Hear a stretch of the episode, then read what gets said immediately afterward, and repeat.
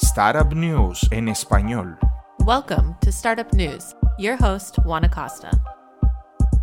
Lightspeed Venture Partners dirigió una ronda de financiamiento de 55 millones de dólares para Keito Networks, una empresa israelí de ciberseguridad. Otros inversores en esta serie C son Aspect Ventures, Greylock Partners, Sintel Innovate y USBP. Keito Networks básicamente permite que las empresas implementen una WAN o red de área amplia, pero en lugar de depender de un hardware costoso y de la configuración en el sitio, utilizan software para hacer estas comunicaciones en la nube. Esto se conoce como SD-WAN o red de área amplia definida por software.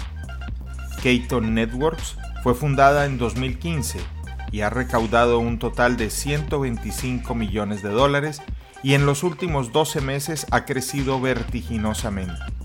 Israel sigue siendo un líder en tecnología y startups, especialmente en el área de inteligencia artificial y ciberseguridad. Solo el año pasado las empresas locales de tecnología recaudaron un récord de 6.400 millones de dólares.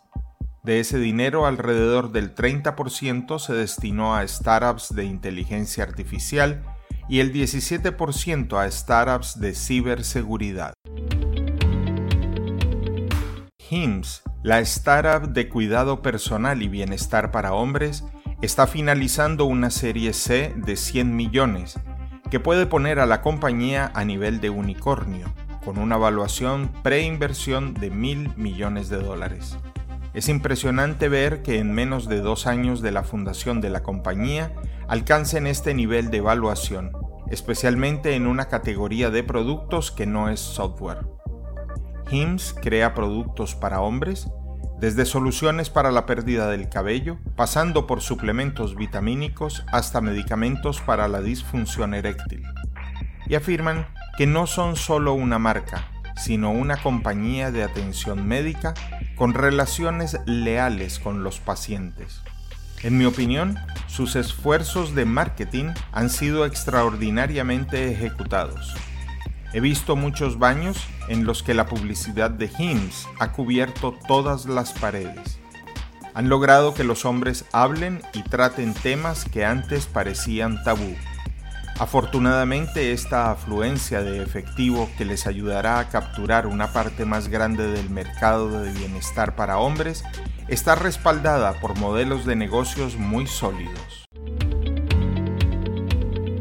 Madison Reed, la startup de productos para coloración del cabello con sede en San Francisco, acaba de recaudar una serie D de 51 millones de dólares dirigida por Northwest Venture Partners y True Partners.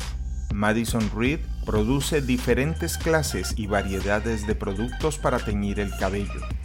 Vende online y actualmente tiene 6 tiendas. Su objetivo es abrir 40 de aquí al año 2020.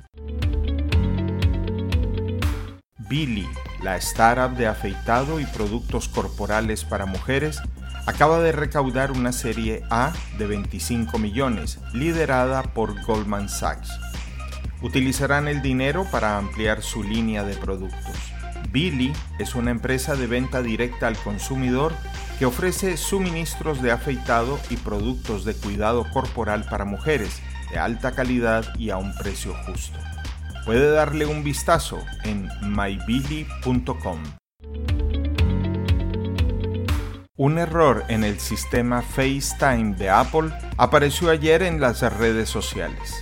Básicamente si llamas a alguien usando FaceTime, hay una manera en la que puedes hacer que el teléfono responda a la llamada sin que la persona al otro extremo de la línea la acepte. Después de ver el video en Twitter ayer, lo probé y funcionó. La publicación se volvió viral y ahora Apple está trabajando diligentemente para solucionar este problema de privacidad. Apple ha desactivado la capacidad de grupo en FaceTime en el lado del servidor para que las personas ya no puedan explotar esta falla hasta que se pueda emitir una actualización del software.